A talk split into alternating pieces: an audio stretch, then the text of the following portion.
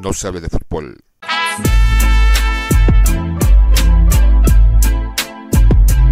No, se, hable de, fútbol.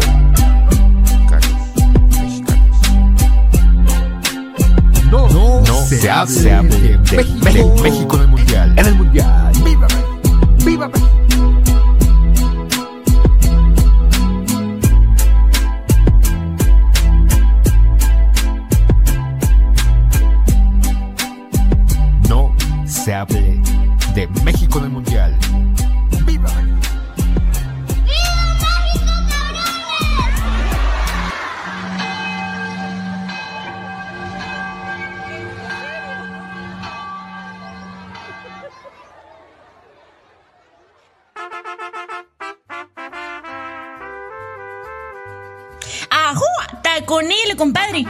Norte México colinda con los United. De aquel otro lado también hay un México igual de valioso e importante.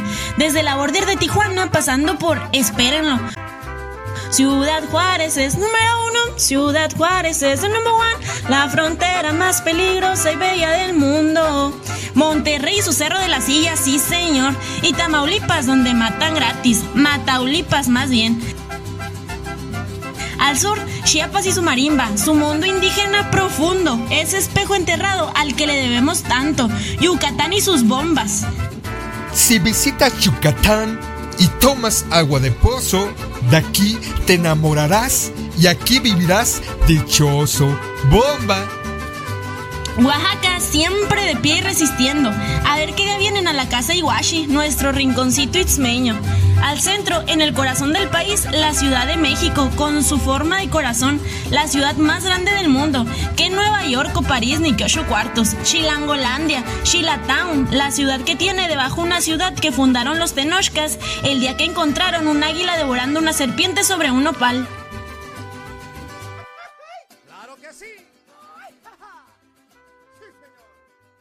Bienvenidos a No se hable de México en el Mundial. Hoy tenemos un programa de rechupete, de agasajo.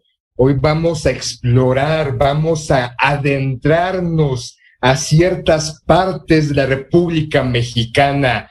Vamos a dar secretos, opiniones, tips, anécdotas. Vamos a empaparnos con parte del recorrido que cada uno de nosotros hemos realizado aunque pocos, dentro de la República Mexicana. Pero no sin antes presentar al equipo de agasajo de 10 estelar. ¿Cómo están? Bien, Sila, bien, bien, aquí andamos. bien, muy chido, Sila. Todo chido. Todo chido. Bien, no mames, yo estoy aquí. Préndanse ya, métanse un dedo en la oreja para que se activen o algo.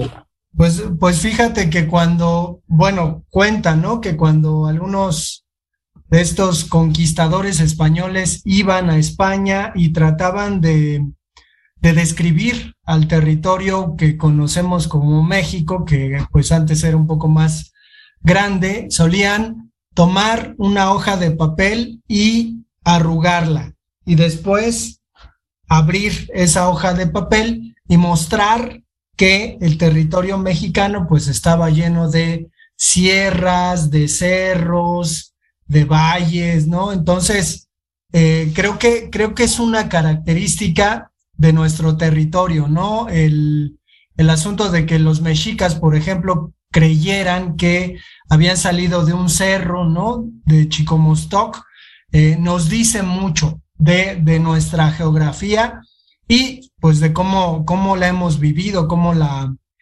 cómo la llevamos, ¿no? No sé si han subido al cerro ustedes. ¿A cuál?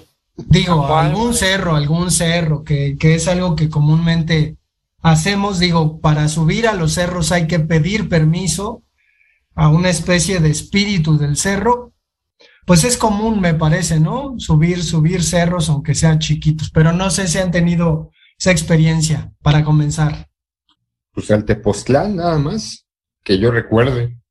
Pero ese es un cerrote, güey, no mames. Sí, al Teposteco, al Teposteco sí yo subí hace como dos años, más o menos, antes de la pandemia. Y pues sí, la vista es espectacular, la verdad que, bueno, también el pueblo, el pueblo es muy bonito, ¿no? Es uno de los destinos turísticos más importantes de la parte central de, de México. Y sí, el Cerro del Teposteco tiene una vista increíble. Pero pues vámonos es, al... es un lugar bonito, no solamente de vistas, no tienes vegetación, ciertas, tienes ciertas arquitecturas. Yo las veces que he ido, y debo decir que una de aquellas, de las primeras veces, me fueron dos, tres días, pero pues que no salimos porque andábamos bien pinches borrachos, pero teníamos una vista de donde estábamos porque afortunadamente sin dinero universitario rentamos una casita a un grupo de personas que necesitaban dinero para seguir la, la borrachera, entonces nos vieron también borrachos, ahora después, y tenemos una vista de donde nos quedamos directamente al Teposteco. Es, es, eh, por ahí dice, ¿no? Que de repente zona de avistamientos de ovnis, entonces en un momento de mi locura o de braille me quedé en la parte de la azotea observándolo en la noche un momento y esperando a ver a qué horas llega ahí, tío, qué chingados. Le quemaste las patas al diablo, eso fue lo que pasó, pinche Sila. Pero no me, no, no, no apareció en ti, cabrón. Yo lo estaba Andabas viajando, güey. Nunca apareció. No, si tuve un pinche viaje, no, no, no, fuera de, de Coto, ah, sí, no, no. Ahí en Tepoztlán también, este, en ese recorrido, en ese pequeños días que nos quedamos ahí, tuve un momento de debraye bien, bien culero. Bueno, yo iba a decir que subí también en la Peña de Bernal, ese pueblo también precioso, en el estado de Querétaro, que es un, bueno, es una roca gigantesca, es un monolito al cual tú puedes subir. Eh, también tiene una vista espectacular desde ahí, se ve toda el, pues toda la, el, toda la región. Y bueno, si estamos hablando de, de, subir cerros, pues bueno, yo les cuento esa, esa otra anécdota que tuve en, en la Peña de Bernal, en ese pueblo que también es muy, muy bonito. Pues un cerrito, un, surri, un cerrito muy popular es el Cerro de la Silla, ¿no? En Monterrey. No sé si alguien ya lo subió. Tú, este poeta, creo que visitaste Monterrey alguna vez, ¿no? Sí, fui, fui precisamente a un festival de música a ver a los Deftones y a Incubus. Y pues sí vi a lo lejos el Cerro de la Silla, que dice, ¿qué pedo? ¿Por qué se llama Cerro de la Silla? Y ya después te dicen, no sea pendejo, es cerro de es cerro de la silla porque es silla de caballo, cabrón. Pero eh, y tú pues, queriéndole ver las cuatro patas, ¿no? Sí, sí, güey. Pero además las patas de respaldo, bien pinche chilango. Pero, pero ese día jugaba Monterrey contra el América y pues me fui a pasear antes del concierto al, al estadio, chulada de estadio el de Monterrey. Y pues otro, otro asunto importante a la hora de, visitar, pues por ejemplo, los tacos de discada ahí en Monterrey, buenos, buenos, buenos, baratos. De pronto de Monterrey me llamaba mucho la atención que, que tenemos, ¿no? Un poquito este concepto de que el centro de la ciudad pues tiene que ser obligatoriamente una plaza y en el norte del país eso no se cumple. Entonces, es curioso ir, a, ir al norte, digo, me ha tocado ir a Ciudad Juárez y a Tijuana, en donde no hay un, centro como nosotros lo concebimos, ¿no? Sino que suelen ser, pues, calles muy, muy anchas, eh, con mucha construcción, pero no puntualmente un centro, y la gente refiere que esos son los, los lugares a los que nosotros nos referimos como, como el centro. Y Tijuana, eh, la border, la línea, ¿no? Que, que, me tocó verla, el asunto de los migrantes que, que, intentan, pues, llegar a los Estados Unidos y pues ahí se ve la, la migra. Y Ciudad Juárez, híjole, una ciudad sórdida, rica, pero con las cicatrices del narcotráfico a flor, ¿eh? Y además un pinche calorón y un pinche frío extremo, extremo, extremo, pero pues sí, una ciudad completamente destruida por el narcotráfico, ¿no? Y obviamente por porque Calderón se le ocurrió hacerle una guerra al narco, ¿no? Pero bueno, creo que Pedro, ¿no? También había ido a Monterrey. Sí, mira, yo, yo de, de norte, bueno, estuve en Saltillo, que es muy, está muy cerca de Monterrey, es una ciudad eh, pues histórica. Histórica no tiene mucho que ver realmente. Cerca de ahí está un lugar eh, espectacular que se llama Cuatro Ciénegas, bueno, no tan cerca de ahí, como a unas tres horas de ahí. Es un, como un ojo de agua en el que han venido investigadores de todo el mundo, porque se dice que ese es un ejemplo de cómo, de cómo surgió la vida en la Tierra. O sea, imagínense qué, qué cuántos años debe tener ese lugar para que investigadores vengan a explorar ese, a explorar ese, ese sitio y decir que, que, tiene millones de años. Y es un, un, ojo de agua, bueno, son varios, muchos se están extinguiendo por, pues, pues, por la mano del hombre, obviamente. Uno ya se extinguió, pero el más importante, pues es, un, es una vista azul turquesa del agua. Es como un oasis en medio del desierto. Y ese lugar es sumamente hermoso. De verdad que si tienen oportunidad de ir a Cuatro Ciénegas, Coahuila, dense la oportunidad porque está muy, es un lugar eh, hermoso, de verdad, en medio del desierto. Es como un oasis en medio del desierto, con agua azul turquesa, súper cristalina. Eh, el paisaje es eh, maravilloso, es muy, muy bonito, muy cerca de Monclova, Coahuila. bueno, estuve en esa parte, estuve en Saltillo, la ciudad que no tiene mucho que ofrecer, pero es, es, histórica, el centro de la ciudad es bonito y pues Monterrey también, ¿no? Monterrey, que pues igual yo creo que esa ciudad no tiene mucho que ofrecer turísticamente hablando. Y las montañas que están a su alrededor, esas sí son espectaculares, me parece. Cerca de ahí hay, unas grutas que son las grutas de García, también muy bonitas. Y hay un pueblo muy cercano a Monterrey, que es el pueblo de Santiago. Y ese es igual, pueblo mágico, está muy cerca de una presa, no recuerdo el nombre de la presa.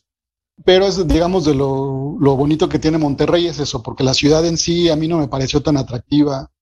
Eh, casi no hay museos. Bueno, hay un museo ahí que es el Marco, eh, bastante interesante, eh, pero la gente de allá del norte es como muy desinteresada por la cultura, como que no les importa la cultura. Lo, único que les importa es el fútbol y, y, que, gane, que gane el PAN o el PRI.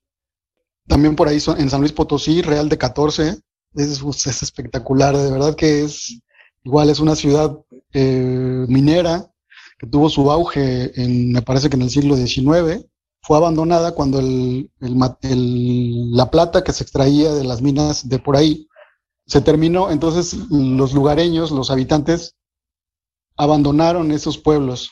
Y pues es lo bonito es que tú vas en la carretera y vas pasando pueblos abandonados, casas abandonadas, estaciones de tren abandonadas, todo está abandonado. Y eso le da un toque muy, muy bonito, muy especial a, la región. Además que está en medio del desierto, le da un toque bastante como misterioso, como, o sea, te dan muchas ganas de bajarte y ponerte a caminar sobre esas calles abandonadas. Y ponerte a buscar peyotes, ¿no? Por ahí, de en Real de 14. Sí, claro, sí, sí, sí, sí, sí. Al Sila se lo recomiendo. Ahí en, ahí en San Luis Potosí, también otro lugar donde pues sería un buen, un buen lugar para turistear. Es ahí en el pueblo mágico de Gilitla. No sé si alguien ha, ido por ahí. Este, está súper, súper, súper chido. Ahí en, hay un jardín escultórico, ¿no? De, este Edward James, que tiene ahí unas estructuras como muy, muy locas, ¿no? Escaleras sin, sin, como, sin piso, ¿no? El siguiente, como surrealista la onda, ¿no? Ajá, está muy, está muy loco y está muy padre, está, está tremendamente padre y, pues bueno, está este, este jardín está acompañado pues de una vista de, de, pozas muy interesantes, muy bonitas. Si alguien tiene la oportunidad de visitar Gilitla, pueblo mágico, la verdad es que no se va a arrepentir. Sí hace un buen de calor, pero también hace un buen de frío en la noche en la parte de la madrugada, hace muchísimo frío. Eh, ahí en San Luis, pues yo creo que si pueden ir a Real de 14 y a Gilitla, sería una estupenda visita y un gran recuerdo que se llevarían.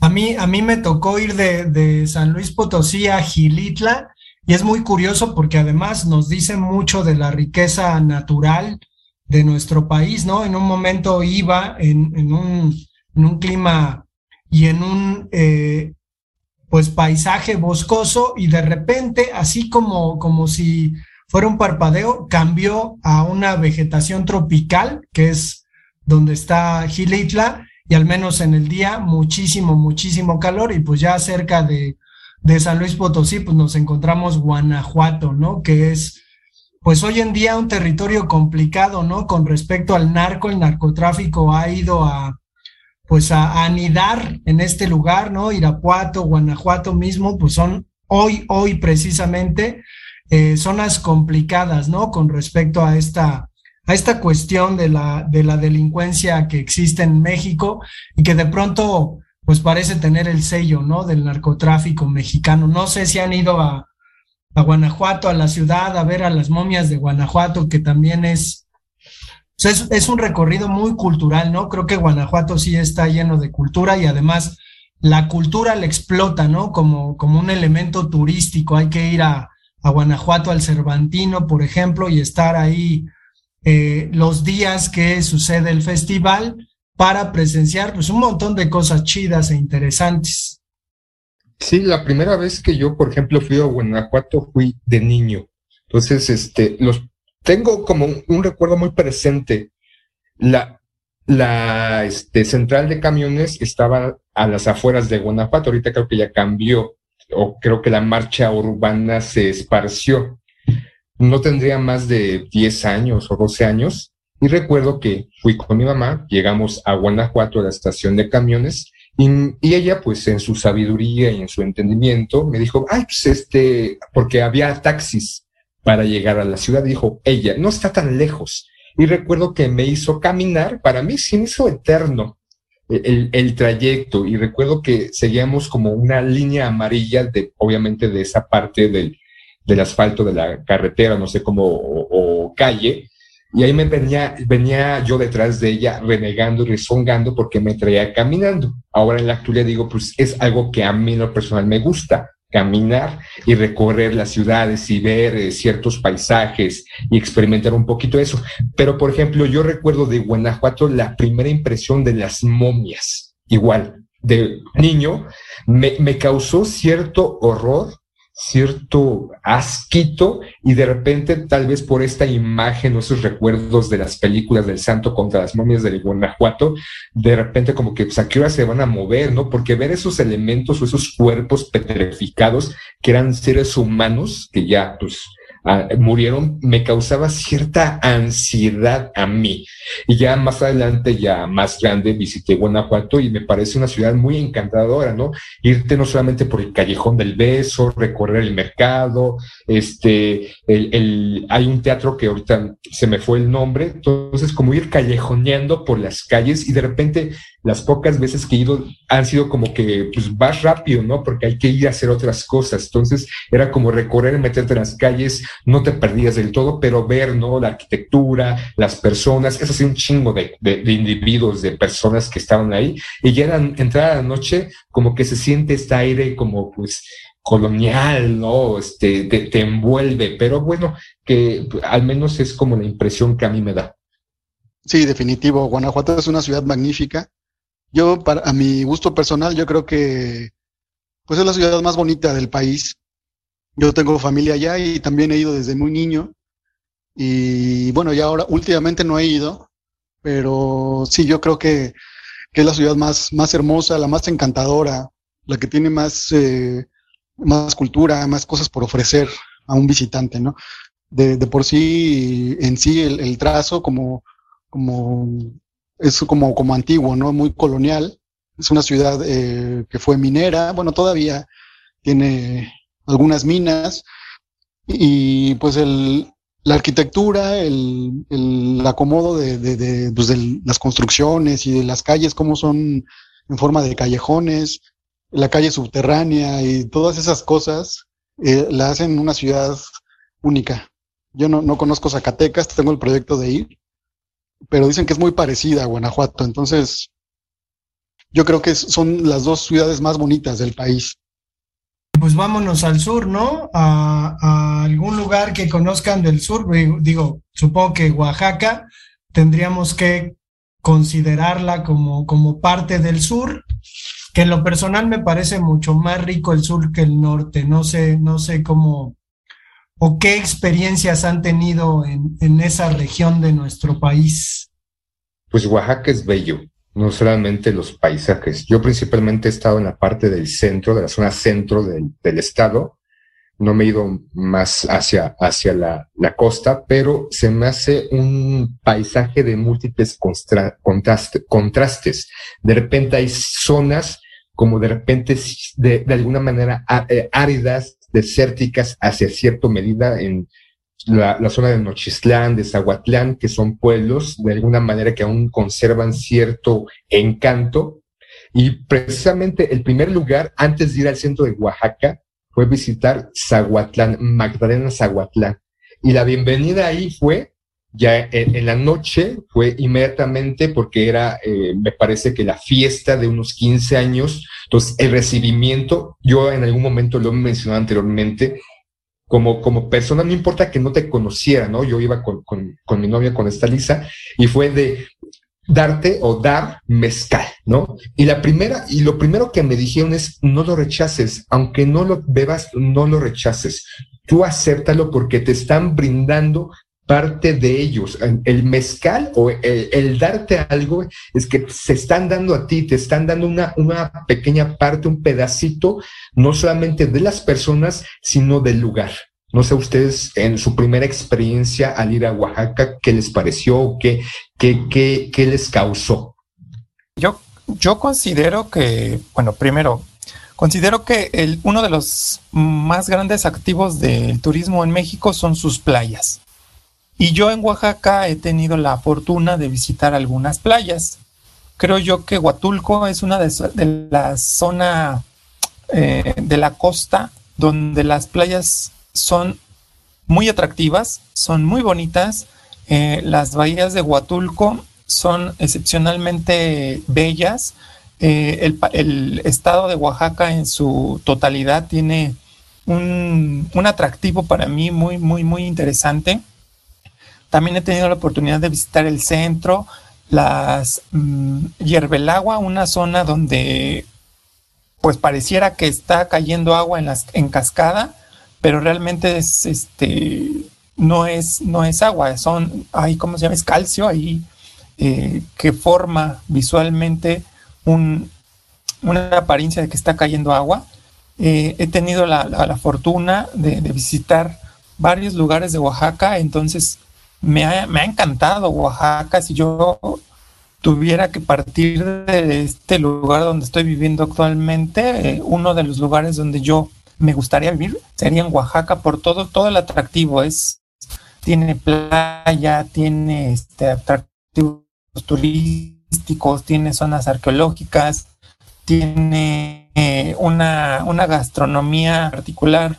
Punto de vista es el mezcal también tuve la oportunidad de, visitar un ingenio mezcalero, ver cómo estaban haciendo el mezcal, probarlo ahí. Eh, es realmente un, atractivo muy grande el estado de Oaxaca. Pero bueno, va, yéndonos más al sur, pues yo recomendaría también la visita a Chiapas, al estado de Chiapas en el, cañón del sumidero. Es una un atractivo natural impresionante es muy atractivo visitar el cañón del sumidero. Es una maravilla y pues obviamente ya, ya estando allá, pues no dejar pasar eh, las lagunas de Montebello, unas lagunas que, que nos dan una tranquilidad, una, una paz al estar ahí. Eh, realizas una un recorrido por las lagunas en una lancha de corcho. Sientes que te vas a hundir, pero bueno, eh, está muy padre esta, esta parte del sur, ¿no? Como dices, poeta, eh, lo más atractivo sería la parte sur de, nuestro país, mm, restándole un poquito de, atractivo a la, parte norte. Y es que hay, hay un fenómeno ahí muy interesante con respecto a las festividades de, del sur de, de, nuestro país, ¿no? Estas cuestiones de la mayordomía, de la gente que echa la casa por la ventana por una fiesta eh, religiosa, ¿no? Que de pronto uno no, no entiende que siendo gente tan pobre realice estas fiestas en las que durante, pues quizás, ¿no? Unos días, una semana, se agasaja a los invitados, ¿no? Y a los que lleguen precisamente a la fiesta. Hay una película que se llama Animas Trujano, en la que actúa Toshiro Mifune, que es pues, un, actor muy, muy reconocido porque salía en, en Siete Samuráis de Kurosawa. La película es de eh, Ismael Rodríguez, este director de las películas de Pedro Infante, y relata precisamente la historia de un hombre oaxaqueño, precisamente del pueblo oaxaqueño Ánimas Trujano, en donde ocurre esto, pero creo que la riqueza del sur de nuestro país tiene mucho que ver con esto. Además, habrá que decir que todos los pueblitos del país suelen tener siempre una iglesia, un kiosco, una iglesia, un kiosco. Y eso me parece que en América Latina se, se, se recrea, se repite, se replica, ¿no? Pero bueno, eh, ¿qué más? ¿Qué otros, qué otros estados han, han visitado? A mí me gusta mucho Yucatán, por ejemplo. Pero, por ejemplo, algo para agregar un poquito lo que estás diciendo de, de esta mayordomía, mayordomía, bueno, se me traba la lengua, estrictamente por festividades religiosas. No solamente va a una festividad religiosa, también cuando hay una boda, este, unos 15 años. Y lo que hacen estos pueblos, de alguna manera, es que la gente va y dona, ¿no? O no solamente la persona encargada, el mayordomo, de recabar o pedir, sino las propias personas tienen no tanto el derecho, sino como cierta obligación o cierto gusto de dar, de compartir un poco, aunque sea una caja de refrescos o este, unos pollos o un cerdo, lo que tengan en ese momento, porque posteriormente ellos también van a tener como alguna fiesta y el propio pueblo también va a dar esa parte a la persona ¿no? encargada del mayordomo o es el que está haciendo la festividad. Y por ejemplo, hablando de esas fiestas religiosas, en, Zaguas, en Zahuatlán es la calenda, que son aproximadamente tres, cuatro días o una semana, no estoy muy, muy seguro, pero sí es de, en la mañana vas, ¿no? A este lugar donde se concentra a desayunar un chocolate en agua, te reciben con eso y un pan de yema. Y ya posteriormente tal vez este arroz y frijoles. En la tarde vuelves a ir y también te reciben muchas veces o algunas ocasiones con esta este chocolate en agua o pan de yema o ya directamente pollo, enchiladas o algún platillo que hayan hecho, carnitas y obviamente cerveza y mezcal. Pero es todo este proceso es es yo como externo a todo esto sí me causaba cierta extrañación, ¿no? Porque, por ejemplo, uno que vive en la Ciudad de México, pues vive en una colonia y como que tiene vecinos, pero como que no les habla o X o Y, pero ahí se, se, se, juntan, o sea, se ve esa cooperación que tienen. Y la fiesta es desde la mañana hasta la noche. Por ejemplo, la calenda es visitar las, las cruces y desde las 10 de la noche hasta las 5, 6, 7 de la mañana están ahí en ese recorrido, bailando el torito, echando cohetes. Van personas acompañando a esta procesión, dejando mezcal, dando pan, dulces, obviamente a los niños o a los adultos. Y todo este proceso es, es, es curioso. Yo, por ejemplo, la primera vez que estuve en una calenda, yo a las 2, 3 de la mañana, yo estaba preguntando, eh, ¿a qué hora se? No, hasta las 5, 6 de la mañana. Yo, ah, no manches. Entonces, denme un mezcal, ¿no? Para aguantar un poquito. Y por ejemplo, yo cuando llegaba, obviamente con, con, mi chica y su familia, llegaban y, y, daban esa parte, ¿no? Dejaban un poco para compartir o para poder apoyar con esas festividades. Y ya antes de cerrar este lo de este ¿cómo se llama? lo de Oaxaca, hay zonas, por ejemplo, Santiago Apuala que es muy bello y de repente también tiene esta esta esta cuestión de misticismo porque se habla que hay una cueva del diablo en donde supuestamente una águila se robaba a los niños, a las personas y se las llevaba ahí, los metía y este, ¿cómo se llama? Se escuchaban ruidos en la noche. Es un pueblo afuera muy pequeño, pero muy bello. Está rodeado por una especie de cordillera o, serranías y hay lugares para empezar a meterse en las cuevas. Yo cometí el error, por así decirlo, con un grupito de meterme en una cueva, de llegar a una especie de altar que decía el guía que aquí las personas iban a dar, o sea, a pedir la, idea es que te metías a este pequeño nicho debajo, dentro de la cueva, dentro de la gruta, apagabas las luces, te metías ahí y pedías. Entonces, decía el, guía, cada uno tiene que hacer esa participación. Yo la neta dije, ni madres, no, porque pues, me da, me da cuscús. Y apagamos las luces. Y como anécdota, yo sentía, estábamos, eh, la cueva entrabas al, ras del piso, al ras de la tierra, te sumergías o te introducías hacia abajo, después aparecía una resbaladilla y subías. Entonces, en el proceso de estar apagando las luces para que la persona, los otros acompañantes se metieran, este, sentí una presencia a lo lejos, entre la obscuridad total, porque estaba dentro de una cueva, veía un par, una silueta, un rostro con unos ojos que me estaba observando. Se repitió la acción, otra persona se metió a ese nicho, apagamos las linternas y esa pinche mirada seguía ahí, cabrón, me seguía viendo el cabrón. Ya después, este, pues, resulta que otro de mis acompañantes, un cuate que también iba conmigo, dijo que también la vio. Entonces, eh, también está como envuelta en cierto misticismo, ciertas zonas de, de la parte sur, ¿no? Pues yo creo que el episodio se nos hace chiquito porque de plano sí nos faltaron muchos lugares que comentar, muchas cuestiones que, que decir, ¿no? Entonces no sé si en algún otro momento pues nos echemos un segundo episodio. No sé si quieran comentar algo, Pedro, que es el, el, el viajador y el viajero del, del grupo. no sé si quiera comentar ahí algo. Ay, pues yo, iba, a comentar de otros lugares que he visitado, pero, pero pues también lo que nos contó Sila, pues también es como que bien interesante, ¿no? Se queda uno ahí escuchándolo. Sí, entonces que quede este episodio a manera de cucharadita, ¿no? Que le daremos a nuestros escuchas para que se animen, si, si no están en este país, pues que vengan a visitar, sobre todo el sur, ¿no? Que es eh, espléndido, que recibe bien a los turistas entonces, pues vamos a dejarlo aquí. Les recordamos que tenemos un correo electrónico que es no se hable de fútbol arroba gmail.com. Tenemos Instagram, tenemos también Facebook y pues nos vemos hasta el próximo episodio. No se hable de fútbol.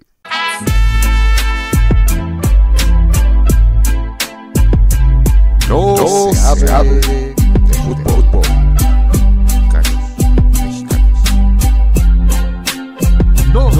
Se, se hable, se hable de, de, México, de, México en el Mundial. En el Mundial. ¡Viva! ¡Viva!